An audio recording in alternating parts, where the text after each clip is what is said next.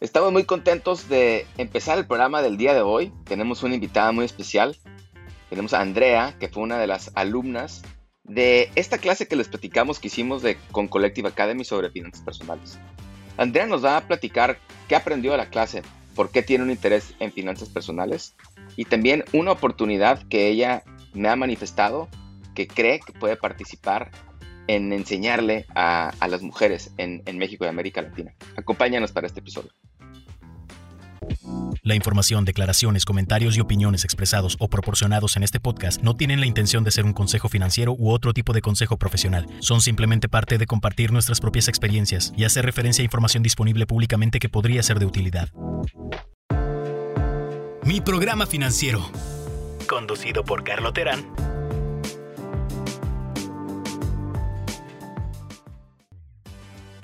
Andrea, gracias por acompañarnos y por voluntariarte o bueno, manifestar que tienes interés en, estar en un podcast con nosotros. Te lo agradezco mucho. ¿Cómo estás? Muy bien, Carlos, muchas gracias. Muy contenta. Eh, he escuchado muchos de tus episodios y después de haber tenido la fortuna de encontrarte en Collective, eh, pues me da mucho gusto estar aquí. El gusto es nuestro. Este, y pues primero creo que lo que vale la pena es entrar. ¿Quién es Andrea? Platícanos un poquito de ti. Eh, ¿Quién es? ¿Quién eres? Pues mira, yo toda mi vida he vivido en la Ciudad de México em, y eh, tengo más de 20 años trabajando. Em, tuve acceso a educación eh, privada en México em, y esto te lo cuento porque me parece que más adelante puede, puede venir al caso. estudié finanzas y toda mi carrera profesional ha sido en el área de finanzas. Entonces, yo creo que de lo más sorprendente es que en este mundo y, después de los años que sean, pues siempre hay oportunidades para seguir aprendiendo y eso fue lo que me pasó en el curso de Collective, por ejemplo. Yo qué curioso que lo mencionas porque a mí igual cuando me preguntan de dónde nace este, esta, pues una pasión, la verdad, que tengo eh, sobre el tema de finanzas personales es, yo igual que tú tuve una muy buena oportunidad de, estudiar en, en, unas escuelas muy buenas eh, tener la fortuna de ir al TEC de Monterrey, eh, trabajar en consultoría, o sea, estudié, finanzas en el TEC de Monterrey, trabajar en consultoría en fondos de capital privado, ser maestría en finanzas. Y lo que recuerdo es que nadie me enseñó de finanzas personales.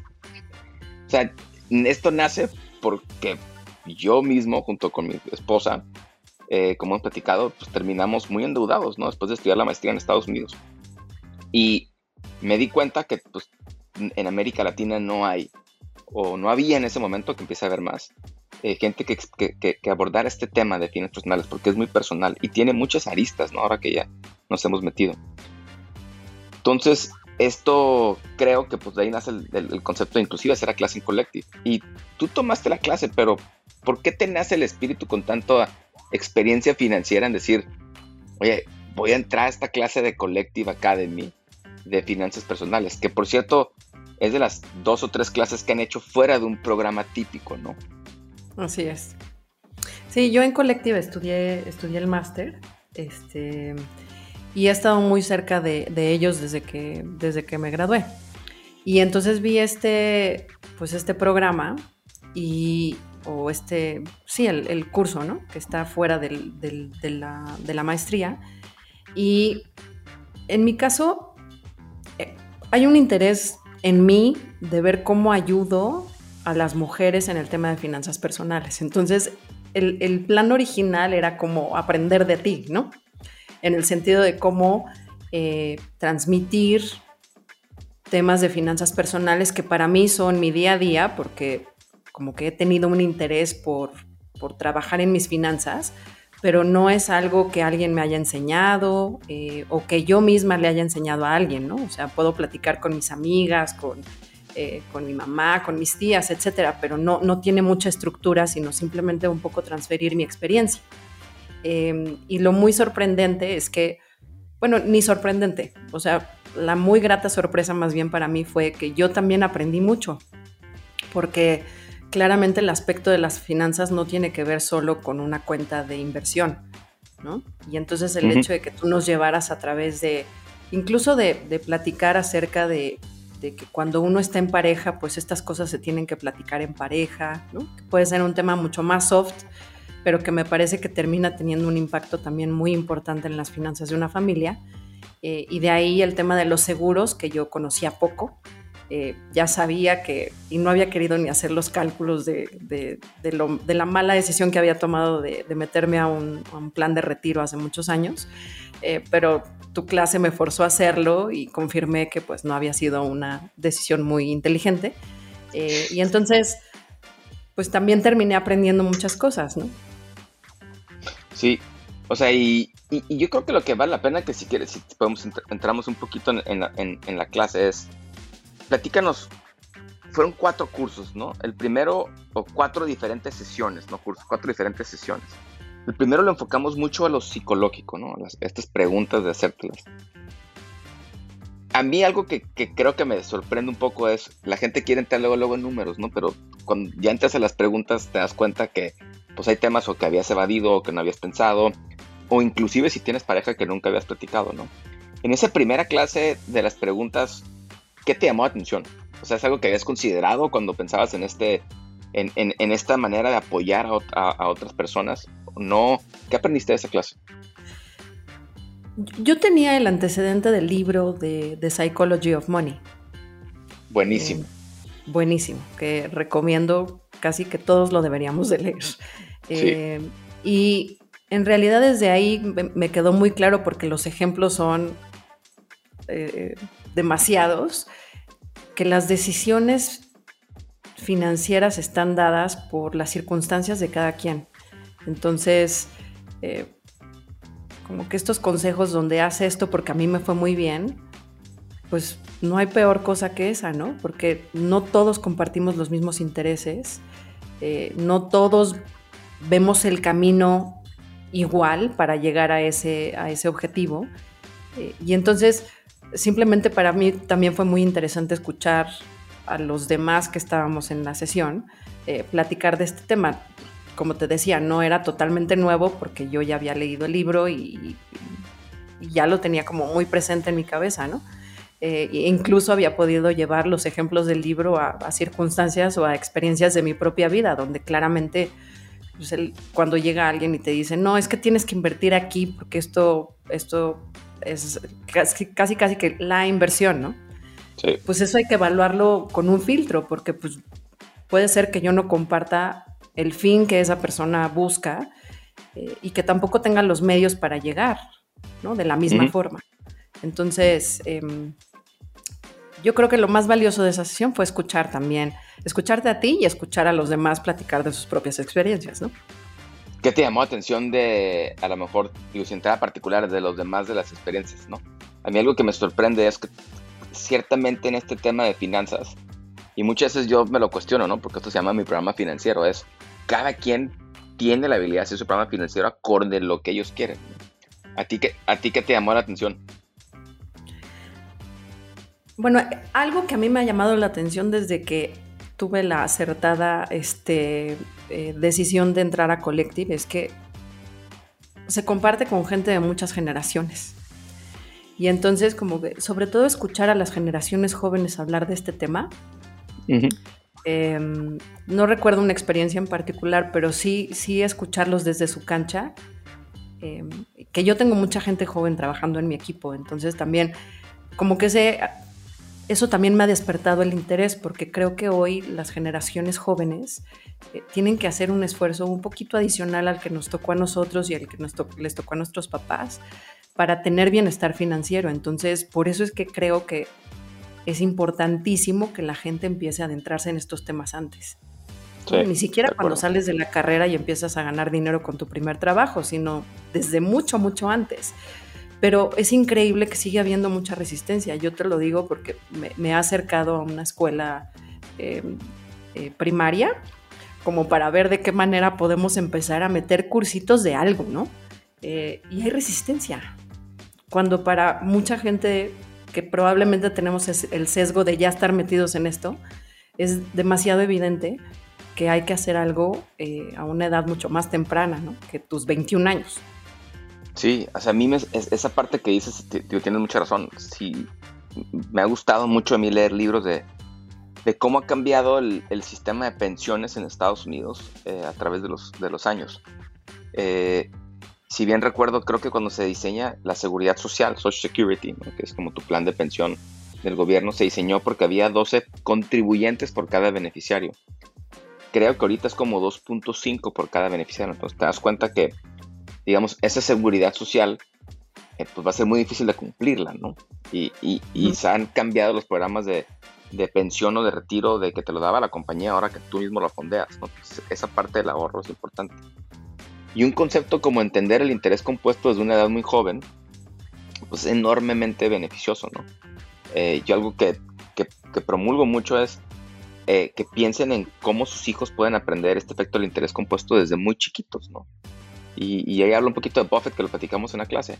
Buffett es el hombre más rico del mundo si no hubiera donado, bueno, ahí con Gates, o de los cinco más ricos, en esa liga ya no importa, ¿no? Pero no porque inventó nada, es porque entendió el interés compuesto desde los seis años, ¿no? Y pues eso fue su, digamos, su gran valor agregado en la vida. Y eso sí hay mucha resistencia.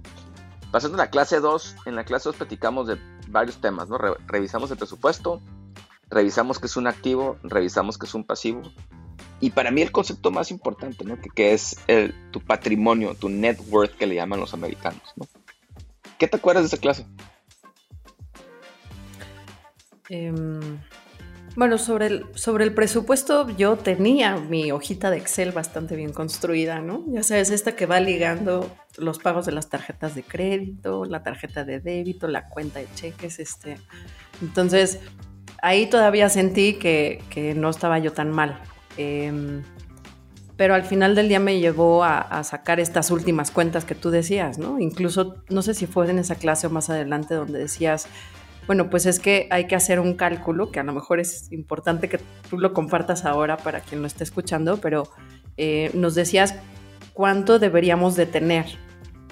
¿Te acuerdas? Que era, hagan el cálculo de cuánto han ganado en los últimos no sé cuántos años. Diez años. Eh, y cuánto realmente tienen en la cuenta de cheques o en las cuentas de inversión.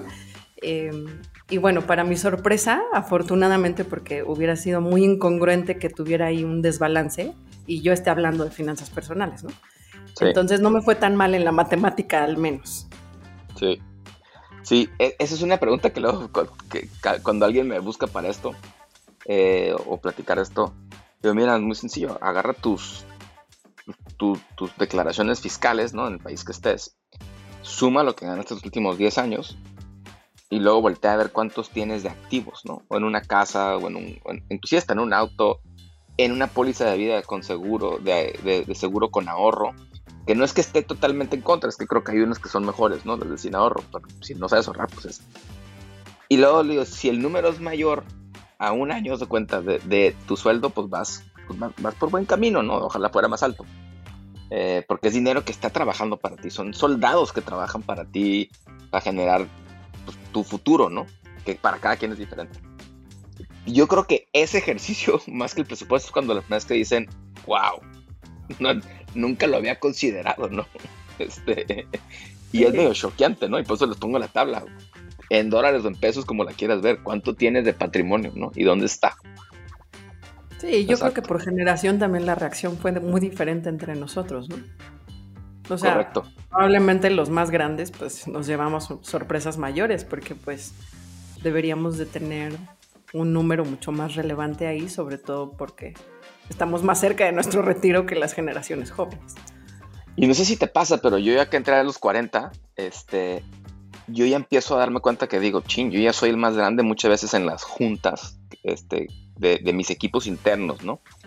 Este, y luego, pues sí soy sustituible porque ya no tengo a lo mejor esa energía, hay dos, tres conceptos que ya no domino. O sea, esas cuestiones que yo de chico veía, ahora digo, wow, este, el ser disciplinado, pues sí tiene sus beneficios, hasta entender un estrés interno menor de pase lo que pase, pues puedo seguir adelante, ¿no? Entonces sí, esa, esa disparidad de edades empieza a ser muy, muy, muy interesante. Sin duda. La tercera clase entramos un poquito más al tema de inversiones, pero más que en las inversiones en particular, lo que yo me llevaba a esa clase y a ver qué, pensabas tú, es el tema del interés compuesto, ¿no? Y de entender los costos dentro de las inversiones. ¿Tú qué te llevaste de esa clase? Para mí fue como abrir un poco también lo que te decía, o sea, afortunadamente tengo una mente de estas que sí está dispuesta a aprender todo el tiempo. Yo traigo el sesgo, probablemente porque mi carrera profesional empezó en una casa de bolsa. Entonces, afortunadamente, eh, eso me llevó a abrir mi primer contrato de inversión y como que ahí fue el origen, ¿no? De, de digamos que de la salud o en cualquiera de sus fases que pueda yo tener en el ámbito financiero. Pero, pero mi mente estaba muy cargada al tema de, de, la, renta, de la renta variable, ¿no? De la compra de acciones. Porque aparte yo estaba en el, en el, área de análisis y entonces como que desde ahí tenía yo, tengo, ¿no? Este tema de, de entrar a los números de las compañías y, y, pues de pronto pensar con cuáles comparto valores, propósito, etcétera, y, soy de estas personas que se compromete y ahí me quedo. Eh, en el tiempo, esa estrategia, pues me ha ayudado a por lo menos pagar eh, el enganche de un crédito hipotecario y, yo he visto los beneficios. Eh, pero en esa clase platicamos mucho más allá de, comprar acciones, ¿no? Y todo el tema de los fondos. Entonces, creo que en ese sentido yo también fui un poco más consciente del tema de las comisiones, porque quizá yo peco del otro lado, ¿no? O sea, gente que de plano no ahorra, pero yo digo, no, pues yo voy a comprar y como lo voy a dejar ahí para siempre, porque siempre he tenido como este horizonte muy de largo plazo, porque a mí, en mí, eh, la preocupación está en no tener eh, la seguridad financiera para tener un retiro digno, ¿no? Sin, sin tener que depender de que otros se hagan cargo de mí. Entonces, peco de ese horizonte a demasiado largo plazo. Y entonces definitivamente me hizo consciente del tema de las comisiones en las que de pronto puedes incurrir eh, por la compra de un instrumento u otro y que sí terminan generando una diferencia eh, en el rendimiento que generas en el corto, mediano o largo plazo, da lo mismo. Sí, que, igual para, para aclarar, porque luego se puede pensar que uno está en contra de las comisiones, ¿no? Yo creo que en cierto sentido hay comisiones buenas, yo, yo, me, yo me dedico a un fondo, o sea, esto es parte de también, ¿no? Eh, pero lo que sí creo que lo que debe de aprender la gente es que sí sepan que hay comisiones y que estés consciente que las estás pagando, ¿no? Porque algo que luego tiende a pasar es que se sorprenden que las cobran. Es como, pues claro, pues alguien tiene, alguien está haciendo algo de, negocio, ¿no? Porque el servicio cuesta, el hacer todos los productos cuesta, ¿no? Eh, pero luego también subestimamos el, impacto que pueden tener estas comisiones en el largo plazo, ¿no? Como poníamos, ¿no? Ahí en, en esos ejemplos. Yo creo, que el otro que me llevo es que la mayoría de, la, de las que estábamos en la clase, si te dijera algo es, luego me preguntan en qué invertir y yo creo que es muy personal, ¿no? porque hay personalidades para diferentes cosas. Tú a lo mejor la renta variable, que es invertir en capitales o en acciones, este, no te molesta que suben y bajen los precios, lo que se llama volatilidad, ¿no? Pero para alguien a lo mejor es eh, prestar dinero o para alguien a lo mejor es comprar un, un inmueble, ¿no? Ahí cuando sacábamos el, el ejemplo de pues, cómo valorar un inmueble de una manera muy rudimentaria. Entonces, esa es otra que yo también me llevé de que hay diferentes gustos para diferentes personas y no hay una fórmula perfecta. Eh, al final de cuentas, el optimizar el rendimiento, pues es volteando para atrás, ¿no? Y lo que hay que hacer, yo creo lo más básico es ahorrar e invertir como Dios te da a entender, ¿no? Este, donde te sientes más cómodo, probablemente, y no pierdes el capital.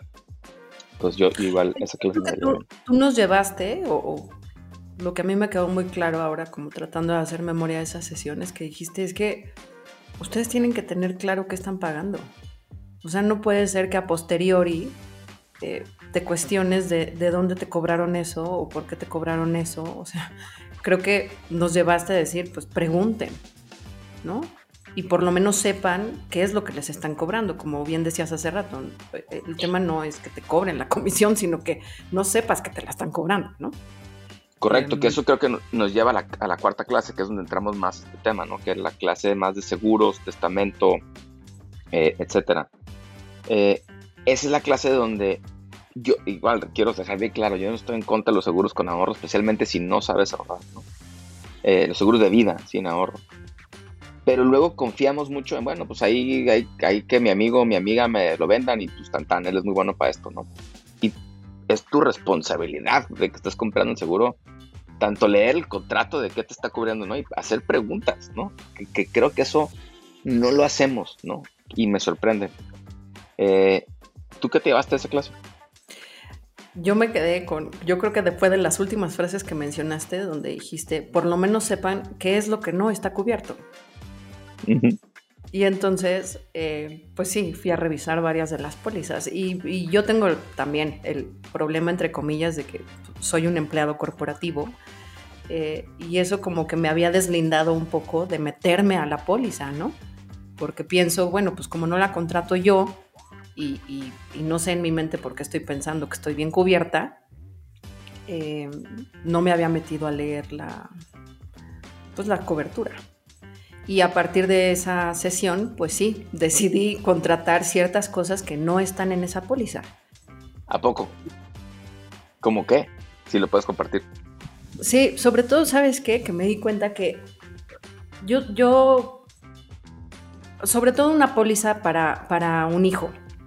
Eh, porque esa no está cubierta en la póliza corporativa. Entonces, también fue este pensamiento de, no sé por qué, no, no, lo puedo explicar y por eso yo creo que regresamos al tema de Psychology of Money, porque muchas de las decisiones no están tomadas en datos eh, o en números, sino simplemente en cosas que ocurren en la mente eh, de maneras inexplicables. Y Em, pues mi hijo es, joven, o sea, es muy chiquito, entonces no había considerado que era importante como generarle eh, su, propia, su propia póliza con su propia historia. Eh, y quizá el sesgo en mi familia es que somos gente sana, pero eso no quiere decir que no, no, no apunte hacia allá. Entonces me aboqué a ver cómo, cuál era la mejor forma de cubrirlo, sobre todo para que él tenga... Em, ahorita tengo perdido el, término, este, pero, o sea, generarle a él una historia frente a las aseguradoras, ¿no? Sí, eh, claro. Esperando que nunca pase nada, pero pues precisamente uno no contrata los seguros pensando que nunca te va a pasar nada, ¿no? Amigos y amigas, recuerden que si encuentran valiosa la información o los diferentes temas que platicamos en mi programa financiero, que es su podcast, háganos el favor de compartirla con alguien que ustedes creen que la necesita. Exacto. Así. La, otra que yo creo que me llevo, que les decía muchos, es eh, en el tema del seguro de vida, ¿no? O sea, cuando hicimos el, ejemplo de cuánto te cuesta sin ahorro y con ahorro, eh, el que piensen en la cobertura del tamaño correcto. lo que no quieren es estar subasegurados cuando uno llega a faltar, ¿no? Porque pues, desgraciadamente todos nos vamos a ir. Eh, esa parte yo creo que ese ejercicio cuando uno lo hace, de tener, oye, 8, 10, 12, 15 veces tu gasto anual, asegúrate que lo tengas cubierto. Y si el dinero no, lo, no, te está generando ahorro, no pasa nada, o sea, porque estás asegurándote que no estás, ese es, el objetivo principal, ¿no? Este, yo creo que ese, ese ejercicio fue el que me eh, generó más preguntas de todo el curso, ¿no? Porque yo creo que pocos lo habían pensado de esa manera, ¿no? como que le habían pensado más, es que bueno, es que estoy pagando, pues quiero ahorrar. Pero no, es como el seguro de tu auto, o sea, lo pagas por si pasa, ¿no? Lo que no quieres es que cuando pase no estén cubiertos, porque eso sí te genera una catástrofe bastante grande, ¿no? claro, y yo este creo que ahí es, es, es difícil para, para, las generaciones jóvenes tener esa, esa visión, ¿no? Tan a largo plazo. Yo creo que se convierte en, en algo relevante cuando, cuando creces, tienes una familia, tienes hijos, y a lo mejor es más fácil, pero yo creo que la clave está en pues, la lógica misma de un seguro. Lo contratas no porque lo vayas a necesitar hoy, sino ver mucho más allá eh, y, hacer esos cálculos con la edad que tengas. Porque yo creo que sí. Bueno, en mi caso, y, y tampoco lo puedo explicar por qué, porque no es que en mi familia me hubieran educado desde muy chica a ahorrar pero en mí venía como ese chip integrado y ahorré desde muy chica. Eh, pero incluso si no ahorras, aun cuando no tienes un trabajo, pues yo creo que en cuanto recibes tu primer, este, tu primer pago de sueldo, pues deberías empezar a pensar en estas cosas. Lo que pasa es que me regreso yo a esa edad y sí, me imagino que es muy difícil pensar así, ¿no? Estás pensando en que te lo vas a gastar, ¿no? Porque es la primera vez que tienes dinero que es 100% tuyo. Sí. Pero, pero por eso es que es tan importante el tema de la educación financiera en estos temas. Entonces, pues no sé si vamos a lograr que los niños de primero de primaria la tengan. Eh, no me acuerdo, creo que fue en Canadá, que recientemente eh, autorizaron que por ley, eh, creo que desde la educación primaria les van a dar eh, finanzas personales. Y dices, pero ¿por qué debería de ser una noticia? Esto lo deberíamos de hacer en todos los países del mundo, pero pues no. Claramente no estamos ahí todavía. Digo, y por lo menos podemos empezar en nuestras casas, ¿no? Este, y lo bueno es que hay tanto, hay muchos recursos ya, muchos en inglés, en español empieza a haber unas iniciativas muy interesantes, igual en América Latina, donde podemos empezar en casa. Pero bueno, pues gracias por darnos este contexto de que aprendiste. Más que nada, yo lo que me encantaría platicar contigo es, me buscaste después para decirme que tenías esta inquietud, ¿no? Eh, de cómo poner tu granito de arena en un demográfico especial, que en tu caso son las mujeres, el, área de interés que tienes. Me encantaría primero, antes que entrar en el específico, es, ¿por qué, por qué nace esta, pues esta pasión que tienes o este hambre que tienes en atacar este tema del lado de las mujeres? ¿De dónde nace? Nace porque em, alguien muy cercano a mí, muy, muy cercano, em, se divorció por segunda ocasión. Una mujer. Em, y en los dos casos renunció a su carrera profesional eh, por dedicarse o por hacer el, 50% del trabajo en la familia, de, quedarse para la crianza de los hijos. Em, y tras el segundo divorcio, pues ella se quedó sin nada, sin nada, después de 40 años dedicada a este tema. Mientras que los hombres, pues claramente fueron construyendo ahorros sobre su afore, y fueron haciendo pues el ahorro proveniente, ¿no? En la proporción que sea de su sueldo, del sueldo que sí era remunerado. Eh, entonces ese fue como una, como un, primer eh, golpe. De decir, es que claramente, sobre todo en un país como México, ¿no? Que es el que yo conozco, donde tradicionalmente eso es lo que se suele hacer, ¿no? Que el hombre salga, genere los recursos económicos y la mujer los administre, ¿no? Entre comillas. Eh, y luego lo que me lleva a esta, esta experiencia o esta situación muy cercana es a, voltear a ver a mis amigas, ¿no? Y entonces yo empecé a preguntarles, eh, y amigas que conozco desde que tengo seis años, ¿no? Oye, ¿tú tienes ahorrado dinero?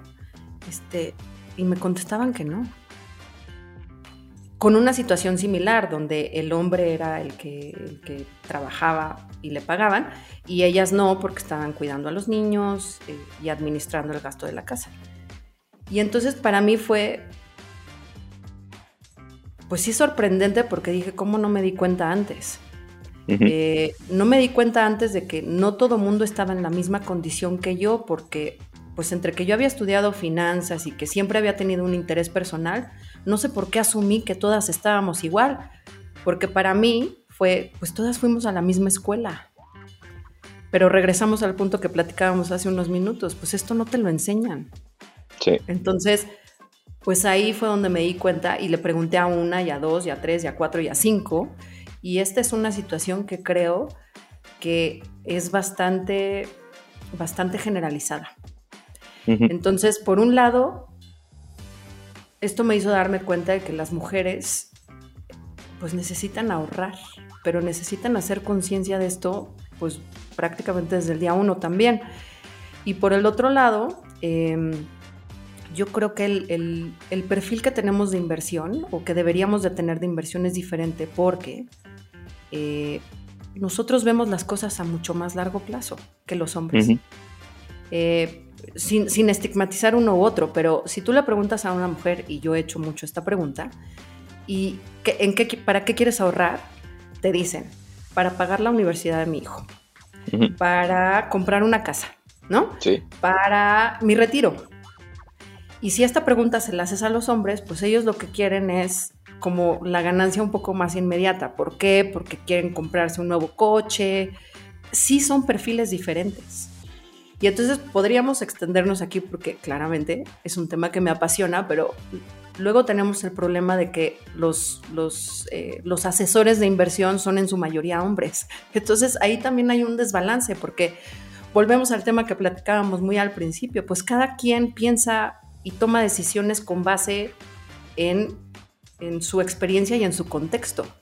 Entonces no necesariamente un asesor hombre va a atender las necesidades de una mujer inversionista, eh, porque los pensamientos son totalmente diferentes y las necesidades. Sí. Entonces de ahí es que me empecé a meter a este tema. Entonces creo que en México hay una, una necesidad enorme y un área de oportunidad enorme para esto, eh, que en otros países ya se está atendiendo, como en Estados Unidos, que seguramente para ti es mucho más eh, accesible escuchar estas cosas, pero en México no, no, no necesariamente. Sí, te, diría varios comentarios en eso. O sea, el tema que mencionas de la, la, mayoría de las mujeres con las que me ha tocado tratar y las parejas igual, lo que más les preocupa es tener su casa, pagar la educación de sus hijos, como bien decías, y el retiro. Contrario, yo creo que a lo que muchos hombres pensaran, ¿no? Porque luego es como, es que no le voy a contar a la esposa porque no quiero que sepa yo creo que es porque nunca le han preguntado a muchos, ¿no? Este, ¿qué es lo que te preocupa, no? Yo por eso me gusta empezar con las preguntas que hicimos en la clase 1. ¿Qué diferencia tienes con tu pareja? ¿Cuáles son tus prioridades de pareja? Porque eso te lleva a sacar. Más, el primer caso que tuve de alguien que me buscó hace 6, 7 años, 8, no me acuerdo cuánto fue. Ella le dice al hombre, oye, es que yo quiero mandar a mis hijos a tal universidad. Y él como que, ¿cómo? O sea, eh, para eso quieres que ahorremos. Nunca le había preguntado, ¿no? Y desde ahí dije, pues claro, ¿no? Pues tienen una prioridad diferente uno y el otro. Eh, el segundo tema que me llama la atención es que yo creo que hay un tema tabú en, en las parejas, los que están casados hombre y mujer, ¿no? Este, principalmente, de no compartirse, ¿no? Y, parte de esto, como empezamos a decir el curso, es, yo creo que si eres pareja, parte de lo difícil es, pues es compartir también tus finanzas personales, porque si no comparten esa meta y ese plan de vida, difícilmente van a poder trabajar en conjunto como pareja en llegar a las metas que quieren. Y creo que eso es independiente del, de si eres hombre-mujer o mujer-mujer, hombre-hombre, cada quien quiera, ¿no? Pero tienes que compartir cuando vives con alguien más, ¿no? Básicamente. Eh, esa es la segunda que he visto. La tercera, como dijiste en los divorcios, igual pues en, el divorcio, pues muchas veces pues, las cosas cambian, ¿no? Este, y si alguien sacrificó su carrera por el otro, pues quien sacrifica la carrera por el otro, pues sí está en una desventaja, digamos, económica yendo para adelante. Y se vuelve mucho más complicado, ¿no? O porque se dedicó 10 años o 5 o 40 a cuidar a los hijos si es que había, o porque se decidió que uno no iba a trabajar, o lo que tú quieras o mandes, ¿no? Pero sí es un tema de que por lo menos dar eh, a, la pareja que no trabaja, y en tu caso son eh, el, tema de las mujeres, pues las herramientas, ¿no? De decir, pues mira, pase lo que pase, pues sigo activo o activa, ¿no? Este, y tenerlo. ¿Cómo has pensado tú poder atacar o poder ayudar en ese sentido? O sea, ¿qué, has pensado? ¿Lo has implementado? ¿Dónde te encuentras? ¿Qué ideas traes? Platícanos un poco de eso. O sea, lo, lo, llevo como marinando en el pensamiento mucho tiempo. Eh, todavía no encuentro cómo darle salida, pero por lo menos hoy es algo que sí comparto eh, abiertamente con, con, las mujeres. Como tratar de hacer conciencia del tema, porque pues por lo menos yo sí puedo ya transmitir el caso de una persona que 30 años después eh, estuvo en esta situación tan complicada, ¿no? Y creo que a través de eso generar un poco de conciencia y entonces, la verdad no sé hasta qué punto de pronto puedo llegar a ser muy insistente, pero sí veo, o sea, sí, sí ya abriste tu contrato de inversión, eh, ya, ya, tienes algo de dinero ahorrado, por lo menos en las personas que están a mi alrededor. Eh, y creo que es un, buen inicio, por lo menos para hacer visible el tema eh, y empezar a generar la conciencia. Eh, idealmente algún día me, gustaría dedicarme a, esto, a asesorar a las mujeres en, cómo construir eh, esa vía de inversión para que justamente estas metas de las que platicábamos hace rato, tanto el retiro como la educación de los hijos, como la compra de la casa, eh, pues sean temas que, que, sean comunes a muchas más mujeres que lo que lo son hoy. Yo no, he corrido muestras enormes de, de, estadísticas en este sentido, pero sí sé que de mis círculos cercanos somos las menos las que tenemos este tema resuelto. Entonces hay mucho trabajo por hacer. Los invitamos igual a que visiten nuestra página web www.miprogramafinanciero.com, donde constantemente estamos publicando artículos sobre los temas que platicamos aquí en el podcast Mi Programa Financiero. Van a poder encontrar diferente tipo de, de información desde ahorro, pagar deudas, hacer un presupuesto, entre muchos otros temas que platicamos te invitamos a que visites nuestro sitio web miprogramafinanciero.com. Andrea, ¿y lo ves únicamente en el tema de inversión o lo ves más holístico? ¿Lo ves en, varios más temas? Eh, te lo pregunto porque yo algo que he hecho con Gloria es leerlas, por ejemplo, el seguro, ¿no? Pues leerlo, ¿no? Una vez al año ir con el agente de seguro, una vez cada dos años y leer el contrato, que ella lo entienda perfectamente bien. Digo, Gloria también estudió finanzas, tiene mucha exposición en, nuestro caso, ¿no? Al mundo financiero, fue banquera bastante tiempo, ha trabajado desde muy niña. Este, pero lo ves más en todos los temas. Por ejemplo, igual me llamaba la atención, tengo un par de amigos que desgraciadamente han fallecido recientemente de ambos lados de la frontera y no había un testamento. Una de mis amigas cercanas americanas me ha dicho que ha sido un, digo, estudió maestría en finanzas y todo la verdad no estaba preparado para esto, para esto, digo, deja la muerte, pues claramente no, ¿verdad? Pero el enfrentar el, pues tengo que ir a un juicio testamentario, qué cuentas de banco tenía, o sea, hasta, hasta eso. Entonces, ¿tú cómo lo ves? ¿Además lo ves en inversión o lo ves en diferentes ámbitos? No, yo comparto contigo que debe ser un tema holístico. Hablo del tema de la inversión porque me parece que es el primero que te puede dar una sorpresa en la cara, ¿no? Eh, como el primer choque contra la pared a la hora de que ocurre un, evento como este, ¿no? Como que te divorcias y, de pronto pues, volteas y el caballero tiene mucho dinero en su afore y ella no tiene nada. Pero creo que el tema del testamento, los seguros eh, y sobre todo lo que tú platicabas, probablemente nosotros porque ya estamos en una condición donde ya vivimos en pareja. Eh, pero me parece que esta es una conversación que incluso habría que tener antes de casarse, porque si no tienes si no, tienes alineadas las metas, pues es una parte muy importante de lo que vas a compartir de ahí en adelante. Entonces debiera ser así, casi, casi como que requisito, así como amar a la persona, ¿no? Que compartas estas metas y puedas construir eh, el camino para llegar a ellas en pareja. Sí. Sí, definitivamente el, el tema debe de ser 100% holístico desde todos los aspectos que tú que tú tocaste en el, en el curso y que hemos platicado en estos minutos.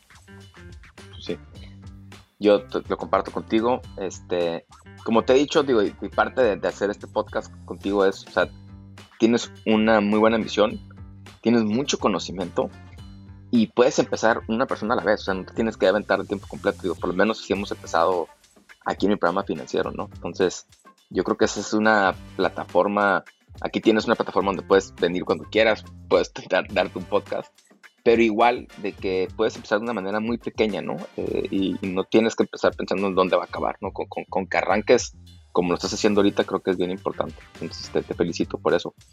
Y yo por último, si pudieras enseñarle a alguien algo de este tema de finanzas personales, ¿no?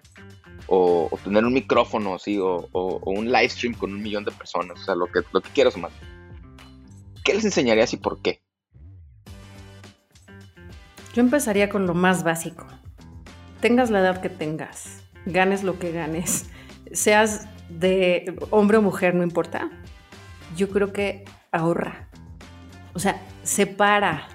Eh, y, ahorro no es la, palabra adecuada, ¿no? Porque no se trata de guardar el dinero bajo el colchón, porque eso no juega en la fórmula del interés compuesto para nada. Entonces, simplemente hay que invertir dinero desde la edad que tengas. Entonces, creo que eso a mí durante mucho tiempo me parecía muy obvio porque como te decía, yo lo empecé a hacer desde que era muy chica y ahorraba mis domingos, pero pero una vez más vuelvo al tema de que cuando preguntas, la gente, el común denominador es que no, no guarda nada. Entonces, no importa cuánto inviertas, este, sí importa dónde lo inviertas, ¿no? Pero lo importante es que separes y que te hagas ese hábito. Eh, y, y, luego probablemente llegues a un problema mucho mejor que no ahorrar, que es dónde invertir tu dinero. Pero ese ya es casi casi que un, ganado, ¿no? Porque quiere decir que, que ya hay ahí cierto, cierta cantidad de dinero eh, que te lleva a pensar cuál es la mejor inversión o el mejor rendimiento que le puedes dar a ese dinero. Pero, pero en un país como México y como muchos de Latinoamérica, pues yo creo que habría que empezar por, por hacernos el hábito de ahorrar e invertir.